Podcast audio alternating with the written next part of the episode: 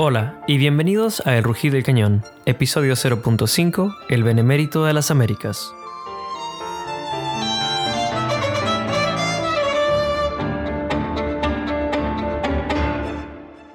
Hola, ¿qué tal? Bienvenidos a un episodio más del Rugido del Cañón. Mi nombre es Ale Guevara y me da muchísimo gusto darle la bienvenida de vuelta a este espacio sobre la historia de México. Sé que han pasado varios meses desde la última vez que nos escuchamos, pero me da muchísimo gusto estar aquí de vuelta para resucitar este podcast y no dejar pasar una fecha que me parece podría invitarlos a reflexionar sobre la forma en la que pensamos y entendemos la historia de nuestro país. Entonces, primero que nada, anuncios. El próximo mes, es decir, durante el mes de abril, estaré de vuelta en las ondas sonoras, así que esperen los nuevos episodios de Rugir del Cañón. Volvemos con los mayas, continuamos con el México prehispánico y espero dedos cruzados, eh, conchas de mar al viento, humo de sábila en los aires, no sé lo que gusten. Esperemos que los dioses del podcast nos sonrían y podamos estar terminando con el México prehispánico durante el 2022. Esto significa que estaremos de vuelta en redes y que por fin saldrá al aire el episodio de preguntas y respuestas que se nutrido de lo que ustedes han estado enviando a las redes sociales y cuando nos hemos encontrado en persona. Entonces vienen cosas interesantes para el programa, espero que estén ahí para escucharlo y como siempre agradeciendo su apoyo y bueno espero que este episodio de hoy sea de su agrado. El episodio de hoy parte del material que redacté hace unos seis años para un eh, periódico local. Es una pequeña columna que se llamó Los Grises de la Historia y este en particular se llama El Benemérito de las Américas. Haré lectura dramatizada, espero sea de su agrado y espero consideren pertinente en el marco de estas celebraciones.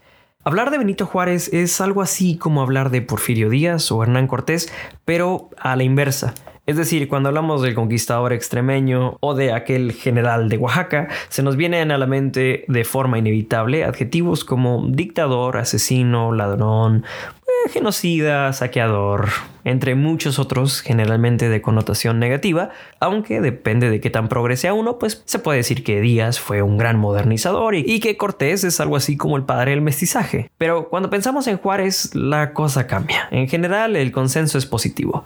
En su momento Juárez fue llamado benemérito en grado heroico, salvador de México, autor del Estado moderno y, dijo un poeta durante las celebraciones del 15 de septiembre de 1867, que no se le podía ni ver bien porque deslumbraba con su gloria. Él se preguntaba, ¿quién puede mirar al sol de frente? Me pregunto si algo así le sucede a la gente que va a ver a Luis Miguel en vivo. Pero deberíamos quizá hacernos las siguientes preguntas. ¿No gobernó Juárez en múltiples periodos, haciéndose de poderes extraordinarios? ¿O no fusiló a su hermano masón, Maximiliano de Habsburgo, para después permitir que su cadáver recibiera peor tratamiento que el del criminal más bajo? La mayor pregunta sería, ¿qué diferencia Juárez, cuya popularidad, dicho sea de paso, iba en declive en 1872 después de su reelección, del resto de estos grandes personajes ilustres caídos en desgracia o que de entrada son tildados como villanos en la historia? Me atrevería a decir aquí que el factor principal es, a diferencia de Díaz, Santana y Turbide, eh, es que Juárez tuvo la sensatez o quizá la fortuna histórica, si se prefiere, de morirse a tiempo. Hay una frase de una película bastante famosa que dice que o mueres siendo un héroe o vives lo suficiente para verte convertido en villano. Y Juárez pertenece al primer caso, mientras que Díaz, entre otros, pues se vieron forzados a enfrentar ese juicio histórico mientras todavía vivían en Palacio Nacional. Y es que, ¿cómo llega un héroe a ser un héroe? Como menciono, la principal prueba consiste en sobrevivir al juicio histórico, esta especie de juicio final donde los grandes personajes son pasados por el sedazo de la historia y solo aquellos cuyas acciones se enmarcan con las ideas de sus contemporáneos podrán llegar a ver su nombre escrito con letras de oro en la sala de sesiones del Congreso de la Unión. En el caso de Don Benito, sus jueces fueron liberales, o por lo menos decían ser liberales, como lo era él. Por lo tanto, a pesar de los errores cometidos y los atropellos, Juárez era más útil como un grito de batalla en nombre de la legalidad, el progreso y sobre todo el orden, aun cuando para lograrlo debiera optarse por burlar los principios de la misma constitución. Y es que en realidad para llegar a ser héroe, al menos en la historia de nuestro país, no es necesario estar exentos de excesos y atropellos. Solo hay que asegurarse que haya más cosas buenas que malas para recordar y alguien a quien le convenga hacerlo.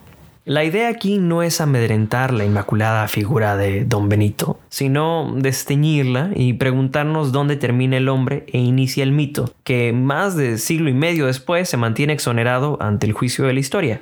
Es una invitación pues a repensar si aquellas figuras que vemos en las estampitas y que los niños pegan en cartoncillo en la primaria no son más una representación del mito que nos sirve hoy como un ejemplo patriótico, que un ser humano con faltas, defectos y desatinos como todos nosotros.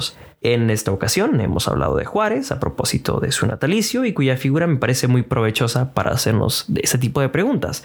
Ya más adelante, cuando les toque la hora, pues hablaremos de Cortés, hablaremos de Díaz, de Santana. Eh, pecho sea de paso, Díaz fue el héroe del 2 de abril en su momento y hoy lo recordamos como el tipo que estuvo en la silla por 30 años.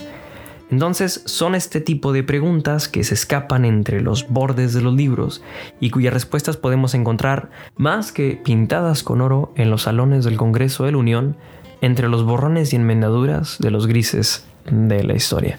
Y bueno, esta fue la lectura de esta columna de opinión sobre la historia y cómo la entendemos. Espero una vez más haya sido de su agrado y espero verlos, espero estarnos escuchando próximamente en el regreso de El Rugir del Cañón. Los invito a seguir en redes sociales, ya saben, El Rugir del Cañón guion bajo podcast. También pueden mandar sus preguntas, sus dudas, comentarios a el rugir del canon guion bajo podcast arroba y desde luego seguirnos y escucharnos en Spotify, en Anchor FM o en la plataforma de su preferencia.